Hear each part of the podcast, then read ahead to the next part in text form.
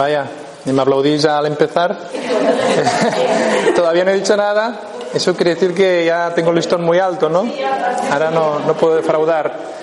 En fin, pues nada, muy contento de estar aquí y por la invitación y, de compartir con vosotros. Bueno, ya sabéis, tenemos que hablar en castellano porque, porque así llegamos a más gente y, y de eso se trata, de, de compartir, de comunicar y de transmitir pues la sabiduría o los conocimientos que uno tiene, que todos tenemos, pues cuanto a, a cuantos más lleguemos mejor, ¿no? Eh, porque la sabiduría pues es universal, no tiene lenguaje, tiene el lenguaje del alma, que es, es afín a todos, ¿no? Entonces, eh, os voy a hablar de comunicar y conectar con la naturaleza, pero me voy a centrar sobre todo en el trabajo que hacemos, que es el a través de. En ese sentido, eh, lo hacemos, o sea, la propuesta es a través de los árboles maestros. ¿eh? Hablaremos mucho de los árboles y del reino arbóreo, que es como uno puede, eh, de una forma bastante fácil, directa, empezar, ¿no? Pero evidentemente la naturaleza es es vasta, es enorme, hay muchos, muchas dimensiones, muchos elementos, eh, no solo están los árboles, por lo tanto, conectar con la naturaleza es, se puede conectar con cualquier fenómeno de la naturaleza, ¿no? Pero nos vamos, nos vamos a centrar sobre todo en el reino arbóreo, ¿vale? Entonces, eh, hace años empecé con este proyecto que ahora mismo se llama conciencia arbórea, y lo que, lo que pretende o el objetivo que tenemos es restablecer ese vínculo emocional y espiritual con la naturaleza. O sea, la naturaleza eh, hoy en día se vive como un, como un lugar de, de ocio prácticamente, o si no de consumo. Nos servimos de la naturaleza y se acabó. Y de algún modo hay una necesidad, está volviendo un renacer, que necesitamos recuperar ese vínculo ancestral, que es un vínculo, una concepción sacra de esta naturaleza, ¿no? Es, es, es un entendimiento que tuvieron nuestros antepasados, los antiguos. Entonces, la propuesta, el objetivo es este, revincularnos, eh, ¿cómo se, mm, la palabra? Revincularse y restablecer nuestro vínculo con la naturaleza.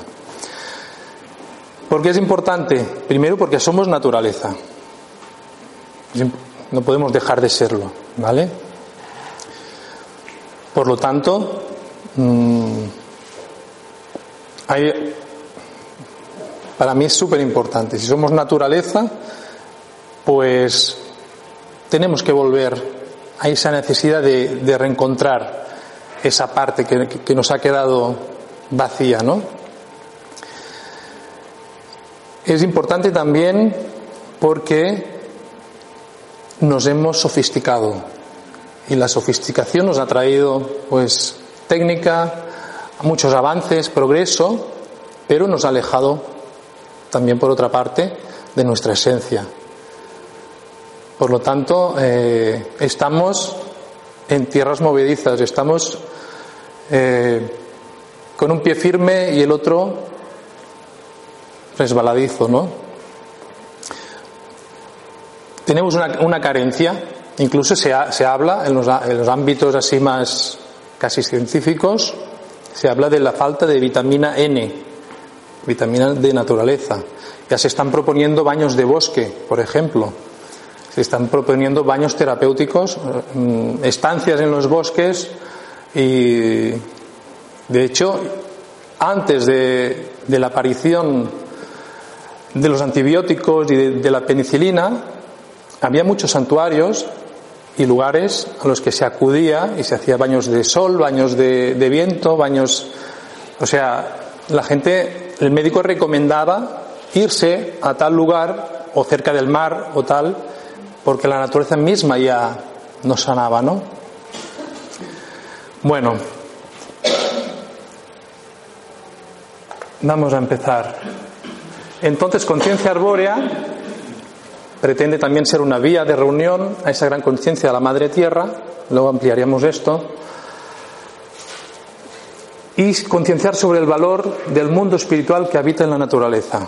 Esto es importante, porque eh, de algún modo la ciencia, a partir de, del pensamiento cientifista, del pensamiento racionalista, la ciencia nos ha eh, reducido la naturaleza.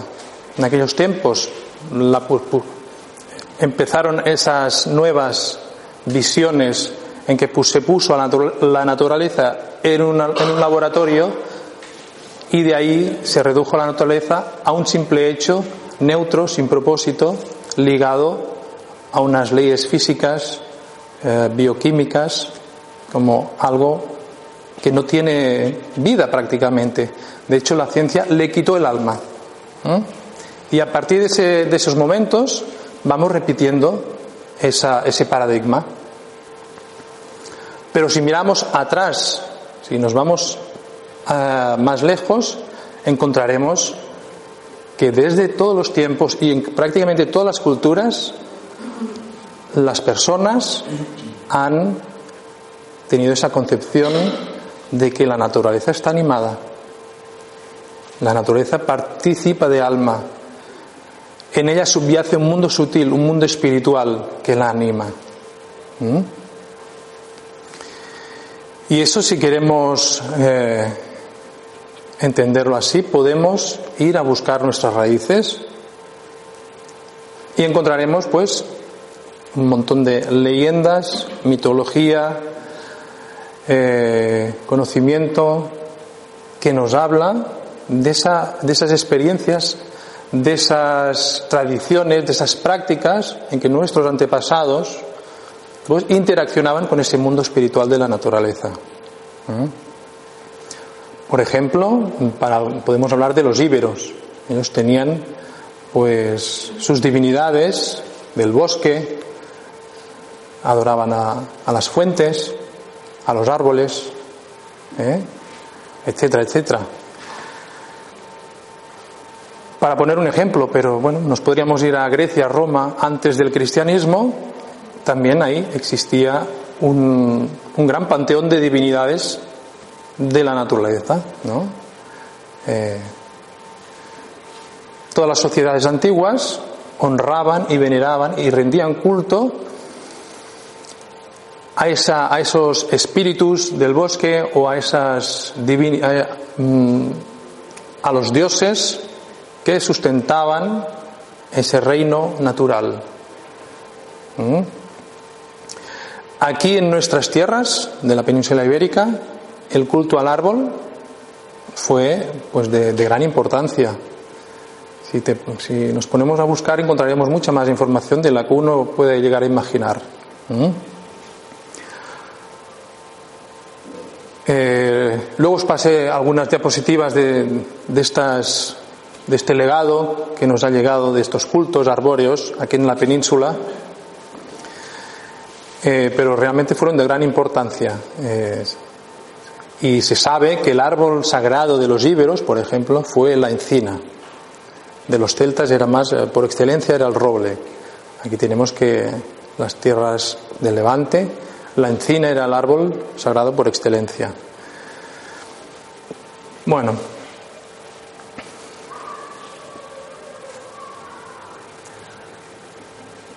y de algún modo, con todo ese trabajo de divulgar toda esta sabiduría, estos conocimientos, lo que también tratamos es de recuperar el conocimiento de cultos y prácticas antiguos. Es decir, Ahí voy a hacer un, paréntesis para explicaros cómo empecé, empecé yo este recorrido. ¿Mm? Yo un buen día vivía en Alemania, un tiempo, me topé con un, con un maestro oriental que nos dijo algo muy importante. Si os queréis, eh, si queréis abrazar, si queréis abrazar un conocimiento, una tradición espiritual, lo primero que tenéis que hacer es abrazar la tradición espiritual de vuestra cultura. De ahí donde habéis nacido, de ahí donde es vuestro cuerpo, de, de donde es vuestro linaje. ¿Vale? Y para mí fue, ¡pum! ¡Ostras! Nadie, nadie, nadie en el mundo de la espiritualidad me había planteado esto. Yo había llamado muchas puertas. Para mí fue un shock, pero de, los buenos, ¿no? De que dice, ostras, qué reto, es verdad. ¿Cómo no había caído en esto, no? Nos pasamos el día abrazando tradiciones que son foráneas muy alegremente, cuando no sabemos de dónde venimos a nivel de tradición espiritual. ¿Qué pasa? ¿Que hay pueblos en el planeta Tierra que tienen tradición espiritual y hay que no? Yo no creo que sea así. Todos tenemos un origen que nos conecta a una tradición antigua. Pues para mí fue un antes y un después. Ese hombre se estaba refiriendo a que cuando perdón, se estaba refiriendo a que nuestro cuerpo alberga mucha información en el ADN, tenemos codificado todavía mucha información, pues que nos conectan a los cultos, a los mitos, a las, leyendas, a, la comida, a los olores de nuestra cultura. Por lo tanto, es un potencial que está dentro de nosotros. Y nos ponía el ejemplo, si, si, si una persona se quiere hacer monje Shaolin, le va a costar mucho más, una persona europea, por decir algo, pues le va a costar mucho más que alguien que ha nacido al lado del templo. Porque su cuerpo ya trae la información, ya resuena con estas energías, con, estas, con, esta, con este conocimiento. Por lo tanto, decía, ir a buscar en vuestras raíces y luego, una vez encontréis eh, vuestra tradición, luego ya podéis abrazar cualquier otra, pero nunca al revés, porque puede ser peligroso. Pues ahí empezó mi recorrido, con, con, esa, con ese consejo de ese buen hombre, y ahí pues me decidí así, a, buscar pues en lo que yo era, en lo que, de dónde venía, en el sentido espiritual. Pero evidentemente aquí, cuando echas una ojeada, dices, bueno, ¿y cuál es nuestra tradición? Porque aquí somos pueblo de paz, o sea, mm, lugar de, de muchas culturas, de muchas mezclas, de muchas uniones, de muchas religiones, de muchas tradiciones, ¿no? Pero bueno, en definitiva, si, si vamos a buscar nuestras raíces más antiguas, pongamos 3.000, 4.000 años atrás, encontramos los pueblos íberos, los vascos, los celtas, en general un sustrato en Europa en el que había esta concepción sacra de la naturaleza, ¿no? Y había ese entendimiento, esta interacción con las divinidades del bosque, con las divinidades de las montañas, del agua. Todo era sagrado. La naturaleza era un espacio a preservar en un sentido de, compromiso, de, custodios de los lugares, ¿no? Y bueno, pues por ahí empezó mi búsqueda, pues pensé, si la naturaleza sigue aquí, y nuestros antiguos conectaban con esto, pues eso tiene que seguir allí, no, no, puede haber desaparecido. Y así fue. Pues entré a, a empezar a sentir la naturaleza de otro modo, dejarme llevar, muy receptivo, y poco a poco se fueron dando experiencias en las que empecé a sentir ese reino más sutil. Y a raíz de eso empecé a investigar, etcétera, etcétera. Y cada vez pues tuve más experiencias y cuando más pedía a la naturaleza aprender, más información se me daba. Era como que empecé una relación muy especial de la que bueno sigo, sigo compartiendo y, viviendo, ¿no? Entonces, de algún modo esta es la propuesta. Eso que esa, lo que lo que ese maestro mm, me nos, nos dijo, es lo que yo ahora pues extiendo también esa misma intención, ese mismo propósito de buscar en nuestras raíces y encontrar eh, lo, que, lo que somos, ¿no? porque es información que está en nuestro cuerpo. Porque si yo le pregunto a alguien de vosotros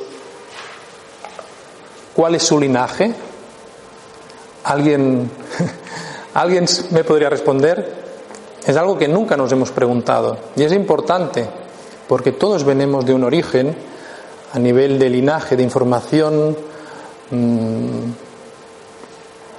y en, todos los linajes de todo el planeta hay una sabiduría específica, como si fuéramos piezas de un puzzle, ¿no? Yo tengo la sensación, no sé si viviré ya, pero que habrá un día que todos los pueblos del mundo van a poner su pieza y se va a, complementar el puzzle. Y somos, eh, a nivel de linajes, somos individuales y colectivos a la vez. O sea, tenemos esa. Puede ser algo muy profundo cuando esto suceda, ¿no?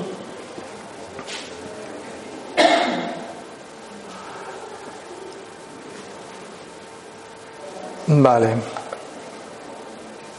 Entonces, os voy a hablar de los árboles, porque es una de las formas en las que he experimentado y en las que muchas personas que vienen a mis talleres, pues también es una forma bastante directa de, empezar a, sentir esa, esa, alma de la naturaleza a través de los árboles, en este caso árboles maestros, ¿no? Eh,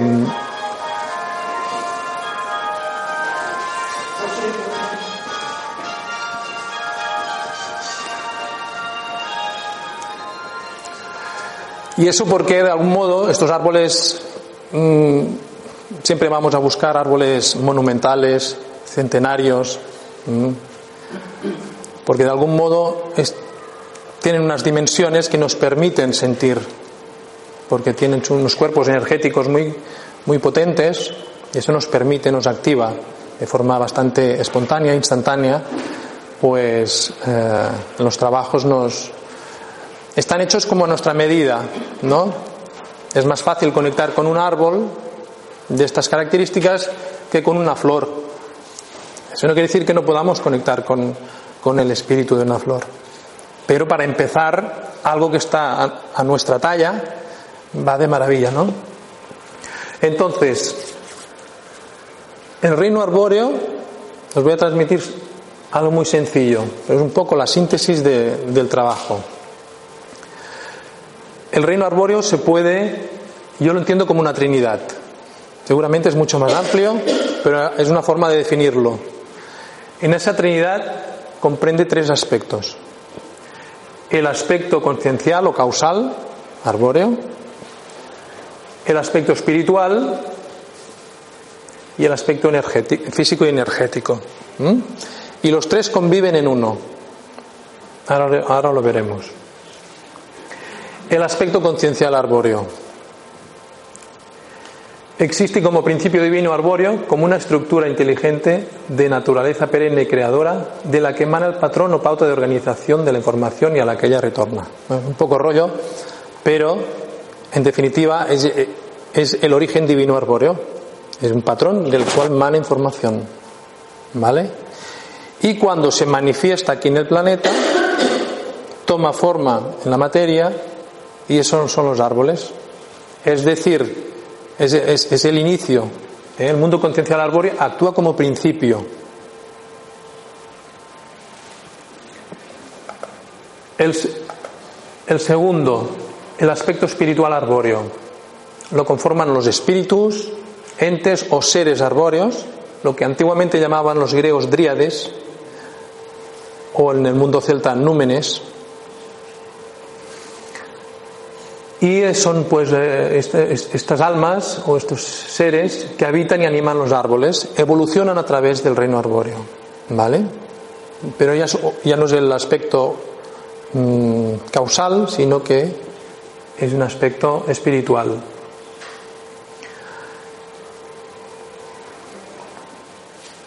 Estos seres, cuando trabajamos y conectamos con la naturaleza, cuando conectamos con los árboles, estos seres los reconocemos porque son energéticos, son seres a los cuales nos tenemos que hacer con mucho respeto porque son mm, muy antiguos, llevan aquí millones y millones de años de evolución, tienen mucha sabiduría de la Tierra y son poderosos, tienen propósito, por lo tanto, eh, requiere de mucha humildad y mucho respeto para conectar con ellos, ¿no?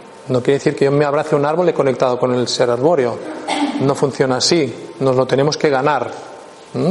Eso es como las personas.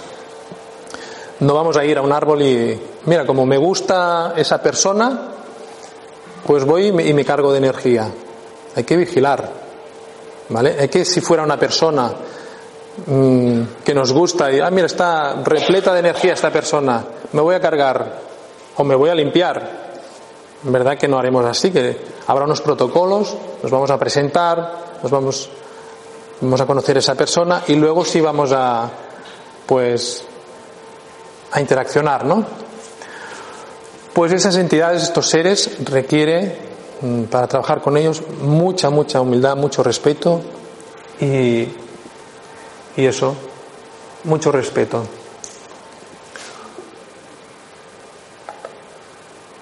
Y luego está el aspecto físico y energético de los árboles. En los árboles y sus auras. Por lo tanto, el árbol es la consecuencia de la conciencia arbórea, no es al revés. No existe un árbol que tiene un espíritu y una conciencia, sino existe una gran conciencia arbórea que cuando se manifiesta aquí en el planeta son los árboles. Y como os decía antes, es una trinidad, están los tres en uno. No es que aquí está el árbol y aquí está la, y, la conciencia está por ahí. No, no, está ahí, todo. No, es, indisoluble esa trinidad. Ahora quería.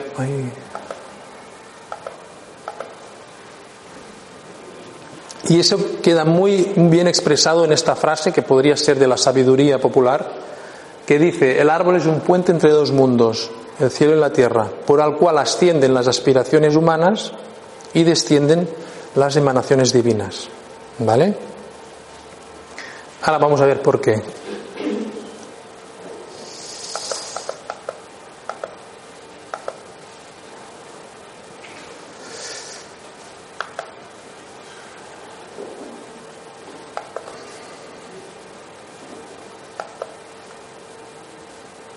Aquí.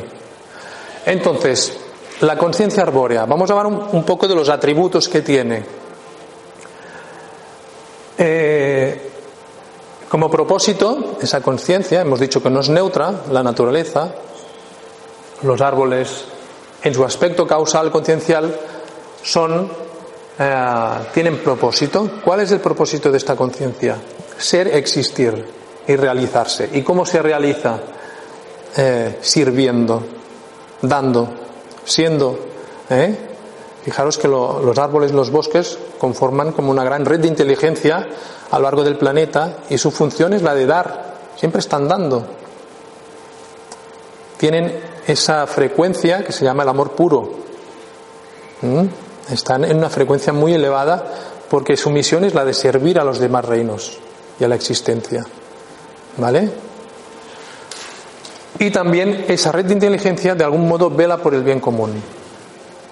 Luego, si me acuerdo, lo amplío.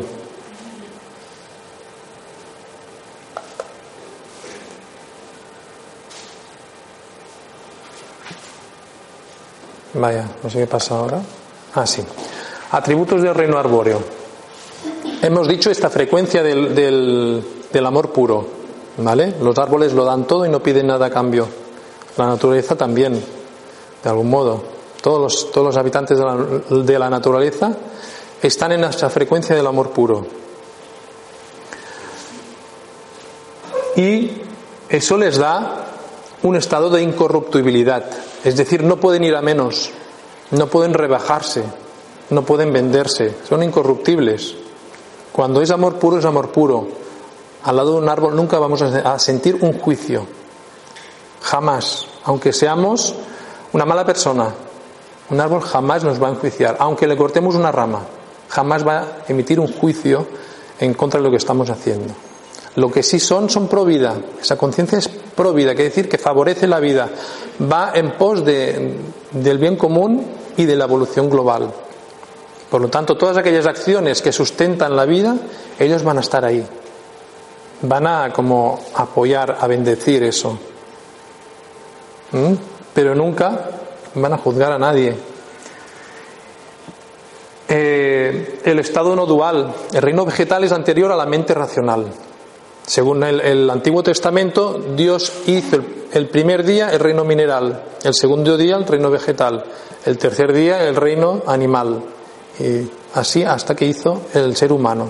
Por lo tanto, somos la suma de los demás reinos. Ellos nos anteceden, no somos ni más ni menos. El reino vegetal es anterior a la mente racional y vive en un estado no dual, no hay mente, no hay, no hay racionalismo, no hay, no hay juicios, no hay, eh, eh, ¿cómo se dice? No hay, bueno, ya me entendéis, la mente racional. Y siempre el reino arbóreo, arbóreo habita en un estado de arraigo, es decir, conexión a la vida, manifiesta la vida en toda su fuerza, en toda su potencia. ¿Eh? Si podemos imaginar cómo es el origen de la vida, la fuente, pues ellos manifiestan la vida igual que como la recibieron, no ha habido una merma. Son pura vida, es un chorro de vida, no, no, hay, no hay separación. Eso conecta con el estado no dual. No hay el estado de separación en el que vivimos nosotros, que nos percibimos individuos aislados. ¿Mm? Pues imaginaros, con todos estos atributos, cómo no nuestros antepasados, cómo no mm, trataban a esos seres como seres divinos, como dioses. ¿eh?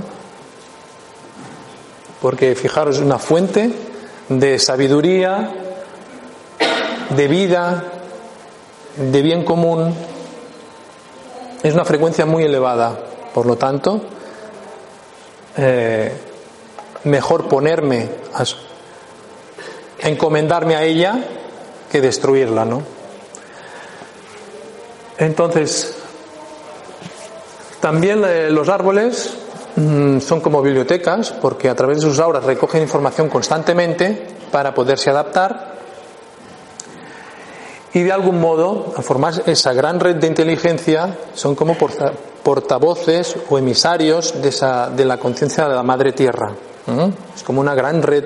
Imaginemos la Madre Tierra si también tiene un alma, ¿no? que, es la suma de todas las almas, de todos los reinos que habitan en ella. Antiguamente se llamaba Gea, ¿no? en el mundo griego creo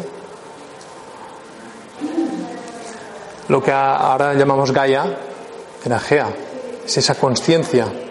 Entonces los, árboles llevan, eh, son, llevan esa, esa es, es, como portavoces ¿no? de, esa conciencia. Eh, son procuradores del bien común. ¿Por qué? Porque de algún modo eh, tienen tanta información de, no solo de, sus experiencias desde millones y millones de años, también tienen mucha información de los demás seres de, los ecosistemas en los que están. Por lo tanto, de algún modo, eh, engloban a, toda esa, a todas esas conciencias que habitan ahí y de algún modo lo que hacen es velar por el bien común. Es decir, hay un sentido de unicidad en la naturaleza. Nosotros no nos percibimos dentro de este sentido porque nos hemos separado, pero si no la naturaleza, ella se comprende como un espacio unitario donde todos están conectados a esa red de la conciencia de la Madre Tierra. Entonces, ahí prevalece lo que, lo que yo llamo el sentido común. Pero el sentido común es decir, comúnmente sentimos lo mismo, estamos comúnmente aunados en un solo sentir. ¿Y cuál es este sentir?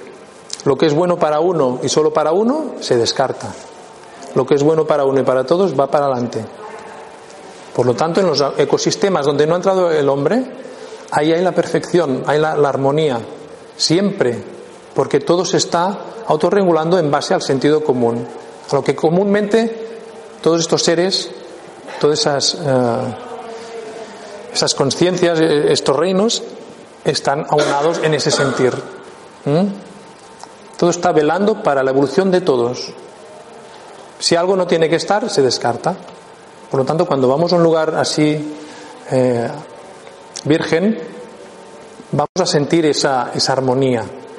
No hay una rama mal puesta, no hay, aunque todo esté, que a nuestros parámetros no nos, no nos cuadre, y todo goza de, perfección y de armonía y de belleza. Es sublime, ¿no? Entonces, cuando entramos a conectar con la naturaleza, sí, cuando entramos a conectar con esa red, sí percibimos eso. Y nos damos cuenta de lo alejados que estamos, ¿no? Yo siempre digo que el paraíso está aquí. Es, ¿Lo percibo o no? Pero cuando, cuando uno entra a conectar con la red, con esa gran conciencia, se da cuenta que el paraíso no lo hemos perdido. Bueno, lo hemos, es una percepción, ¿no? Nos hemos desconectado de él.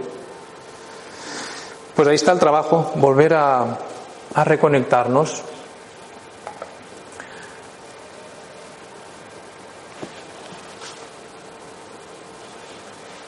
Eh, entonces, ¿esto qué significa para nosotros? Todos estos atributos del reino arbóreo, pues son maestros ejemplares, pueden ser fuente de sanación. Hay muchas prácticas antiguas en las cuales se utilizaban los árboles para sanar. Luego os, pasaré un ejemplo.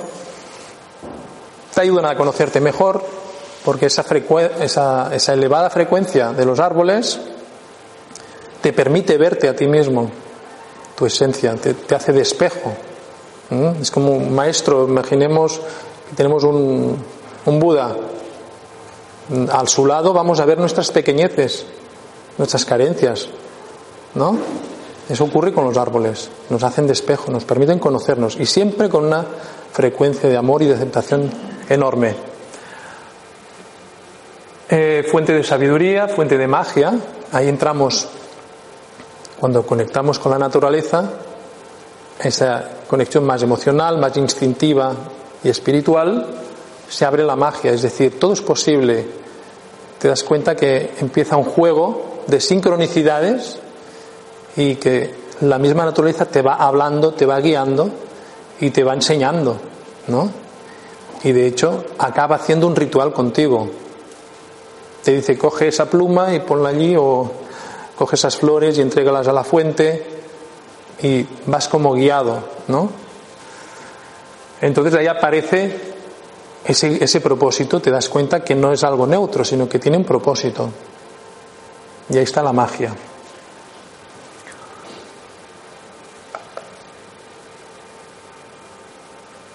Algunas cosas las voy pasando porque no tendremos tiempo de todo.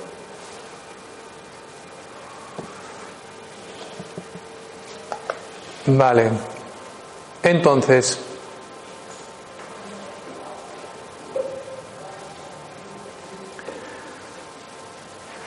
con el eh, conectar y comunicar con la naturaleza nos ayuda a activar nuestra sabiduría. Y cuando hablamos, quiero hacer esta distinción, ¿eh? porque la sabiduría es la activación de nuestros chakras inferiores. Ahí está nuestra conexión con la naturaleza, significa activar nuestros chakras instintivos, emocional, eh, el del, poder. ¿Mm? Y cuando esto sucede, ¿Mm? uno se, se, le va desvelando esas memorias, esta sabiduría que yace dentro de nosotros. Y esto se llama sabiduría. Es diferente al conocimiento. El conocimiento lo aprendemos, en los libros, en las escuelas iniciáticas, eh, toda esa sabiduría también que viene de la antigüedad, pero de algún modo, cuando, cuando nos conectamos a la naturaleza, lo que estamos haciendo es mm, siendo una parte suya, reconociendo que somos una célula más. Y cuando somos una célula más, ¿Qué es lo que quiere esa madre naturaleza para sus hijos, para sus células? Quiere lo mejor. Por lo tanto, ella siempre va a velar por nosotros. Y ella nos va a hablar y nos va a guiar. Nos va a decir qué tenemos que comer, cómo tenemos que vivir, dónde tenemos que vivir. ¿Vale? Porque estamos conectados a ella. Es algo instintivo, es algo mamífero. Y ella te va, te va a guiar hacia donde tú puedes ser de algún modo puedes desenvolver, desarrollar tu excelencia. ¿Mm?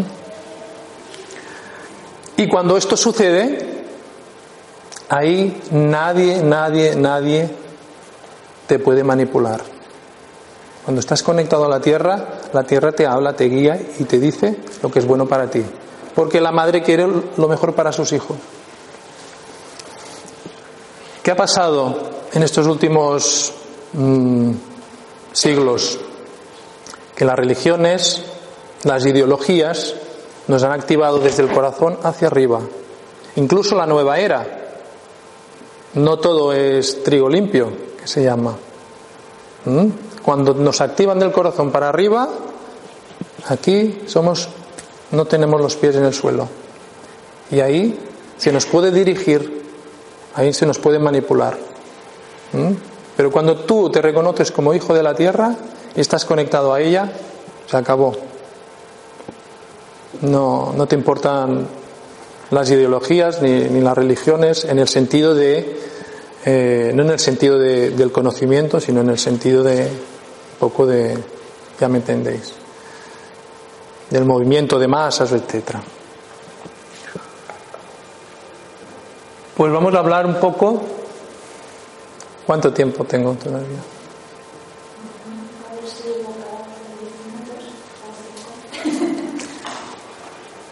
Los árboles maestros, fijaros, estas encinas, hay algunas todavía mm, repartidas por la península. Pues es nuestra herencia. El culto a los árboles fueron prácticas y tradiciones de nuestros antepasados. Podemos volver a recuperar eso. Está en nuestro cuerpo esa información. Se puede volver a activar. ¿Vale? Eh, aquí tenemos un símbolo arbóreo, bueno, un dibujo de un árbol, una pintura rupestre, en una cueva de, del pueblo de Faido. No, perdón, muy cerca de Faido. Es, es, una ermita, que es, bueno, una cueva que luego le hicieron una ermita del culto más antiguo del País Vasco. Y hay un símbolo arbóreo, ¿no? El pueblo de Faido podría ser Fagus, que era el dios de, la Haya, Fach. Esto es un símbolo arbóreo que hay en, en el Roc de las Bruixas, a Canillo, en Andorra seguramente pues, de, un culto arbóreo.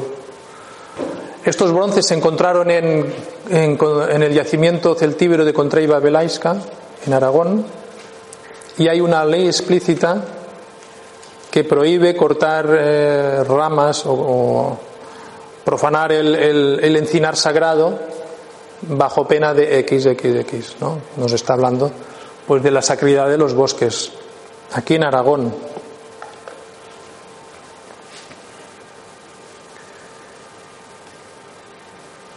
Aquí tenemos una ilustración que se ve Bonifacio cortando el roble sagrado de los druidas.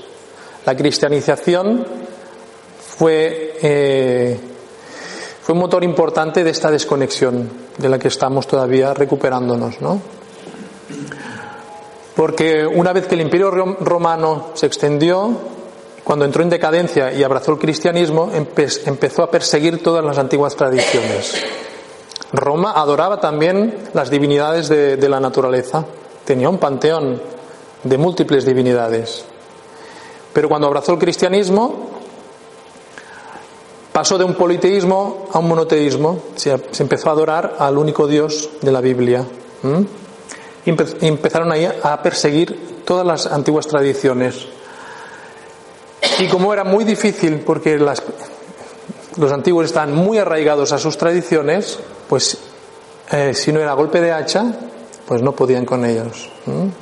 Y, bueno, pues eso es lo, lo, que de algún modo hizo el cristianismo, es absorber y destruir los lugares de poder, lugares y tiempos, los ciclos, todas las fiestas, incluso paganas, todas las fiestas cristianas están encima de fiestas paganas. controló los lugares y los tiempos. Aquí tenemos pues Bonifacio cortando el roble sagrado de los druidas y los druidas se escapan por ahí temerosos, ¿no? Lo mismo, todo un poco lento.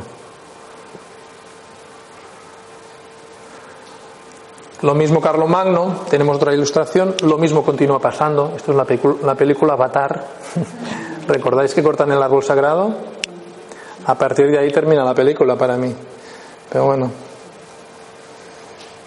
es una forma de desconectarnos de la naturaleza.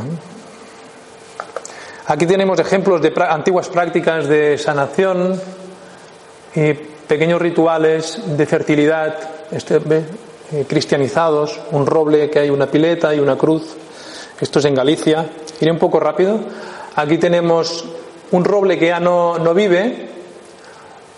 Estaba en Pruit, Usona, y había una, una, pequeña oquedad que le hicieron una capillita porque se dice que se encontró ahí la Mara de Deu del Roura, la Madre de Dios del Roble. E incluso Jacint Bardaguer le dedicó unas, unos, unos cantos, unos gochos.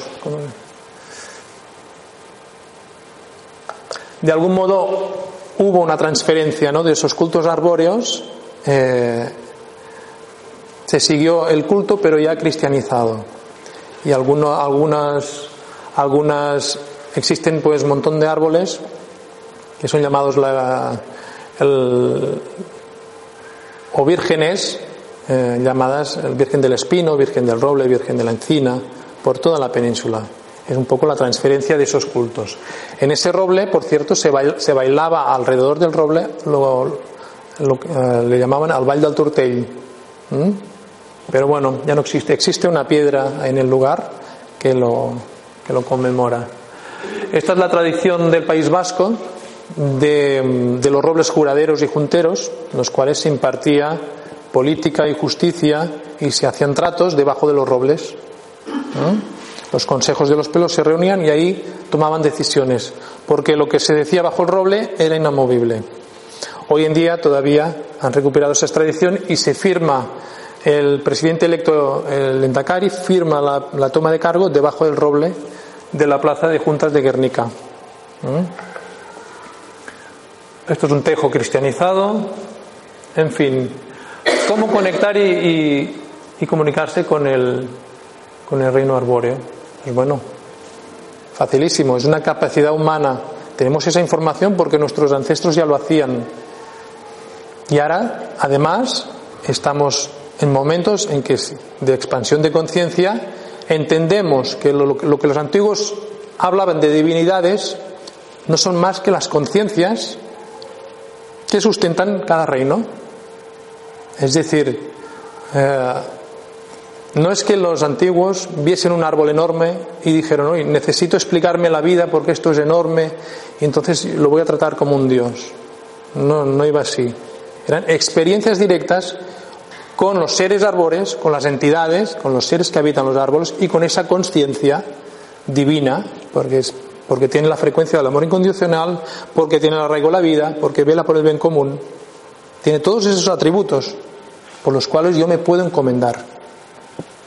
Y eso es lo que hacían los antiguos, encomendarse a esas fuerzas, en ese caso los árboles, pero pues igualmente a las fuentes. Aquí por Cataluña está regado de santuarios que están en fuentes y casi todas las advocaciones son a la Virgen María, que es algo femenino, porque el agua es femenina. ¿Mm? Ahora estamos hablando de árboles, pero podríamos hacer otra conferencia pues de las fuentes o del agua, en lo que aquí eh, y las tradiciones de los espíritus del agua, como son las las eh, la miac del País Vasco, aquí llamadas donas d'aigua, las encantadas, etcétera, etcétera. Y aquí tenemos, fijaros, las expresiones, son, imágenes, son imágenes de, talleres que hemos hecho. ¿Eh? Cuando conectamos con la naturaleza, se abre algo, hay como un baño de, conectamos con la vida de nuevo, de una forma eh, trascendente, ¿no? Bueno, este es de catálogo.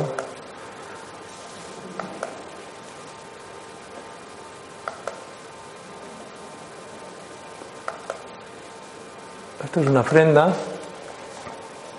Entonces los talleres vamos a eso, damos la, eh, eh, procuramos el escenario para que se dé la experiencia, en lugares escogidos, árboles maestros siempre, para que podamos pues sentir, para que es como se prepara, eh, se favorece para que se dé el encuentro, ¿no?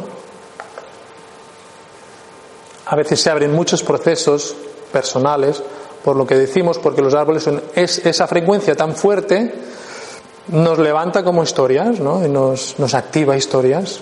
Es como que si lo pusiéramos en lenguaje arbóreo, es como si quieres reconectar con la vida, revisa esto primero, sana esto que está pendiente. Entonces, a veces personas mm, regresan al vientre de la madre, al lado de un árbol, eh, tienen pequeñas regresiones, les aparecen unas memorias de cuando eran niños, se activan muchas, muchas cosas que están dentro de nosotros que tenemos olvidadas.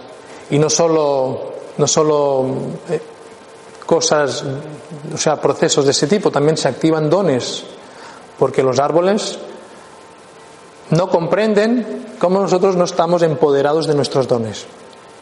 El reino arbóreo siempre se realiza. Un árbol crece, crece, da frutos, se reproduce, y siempre se realiza ¿eh? con los propósitos que hemos dicho antes, servir, velar, ¿no? No puede no realizarse. Entonces no entienden cómo nosotros, los seres humanos, no nos realizamos. Entonces a veces nos enseñan los dones, nos permiten, nos abren ese espacio para que se pueda dar, eh, para que nos empoderemos, para que seamos lo que, lo que somos y nos realicemos y abracemos nuestra excelencia. También hacemos celebraciones, cosas muy sencillas, pero que nos conectan a esa memoria, ¿no? De hecho, es que el mundo íbero, en este caso, fijaros que no hay, apenas hay templos del mundo íbero. Ellos tenían unos rituales de, incineración, rituales mortuorios muy sofisticados, y, y sí que tenían sus pequeñas construcciones o megalitos orientados a los solsticios, etcétera, etcétera, pero no, templos apenas construyeron, porque la naturaleza era su templo. Y esta es nuestra, nuestra raíz. ¿eh?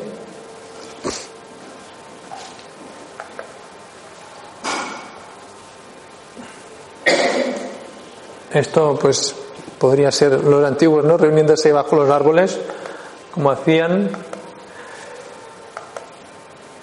Entonces, es un, un taller que hicimos este verano en Navarra, ¿eh? Margarita.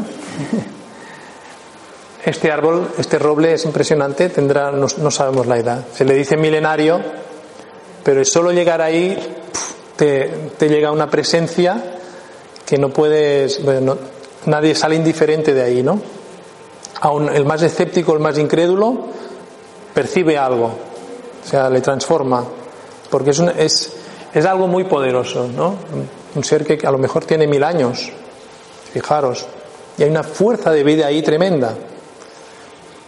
Hacemos pequeños, pequeños rituales junto a estos árboles, ¿eh? aquí, ¿veis?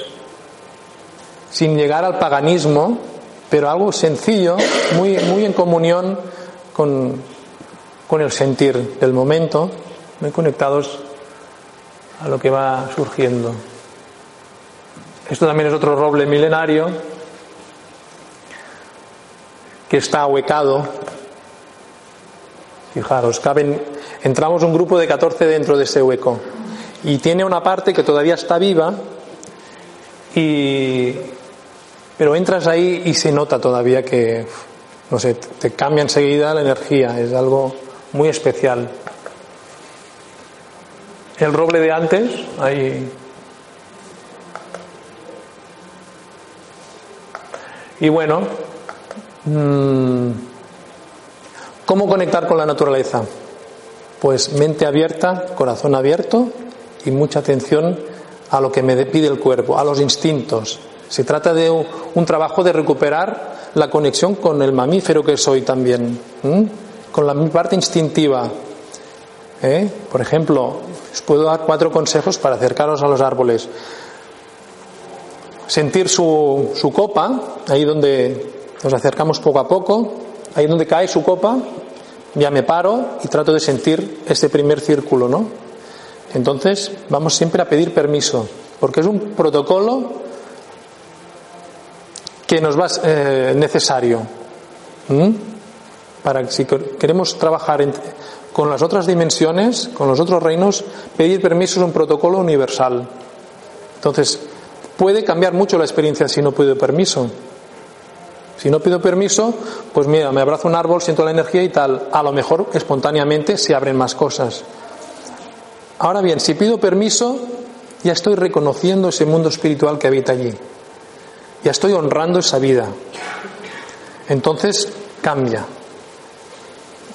Es posible que, esa puerta se abra de otra forma, que entre yo ya también con esa, esa percepción. Vamos a pedir permiso en ese primer círculo, nos vamos a acercar al árbol y lo vamos a tratar como un ser, por lo que es, como un ser vivo, inteligente, sensible,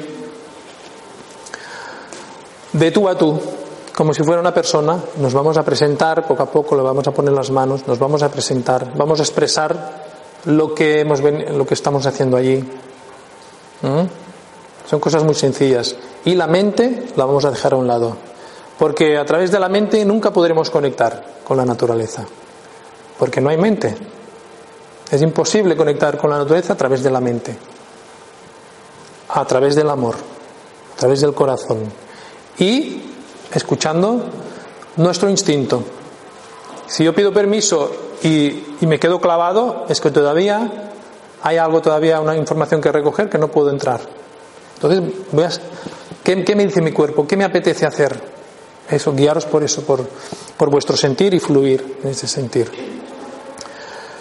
En fin, pues, pues nada, os invito a que visitéis la página web de conciencia arbórea. Mira, aquí hay un portal.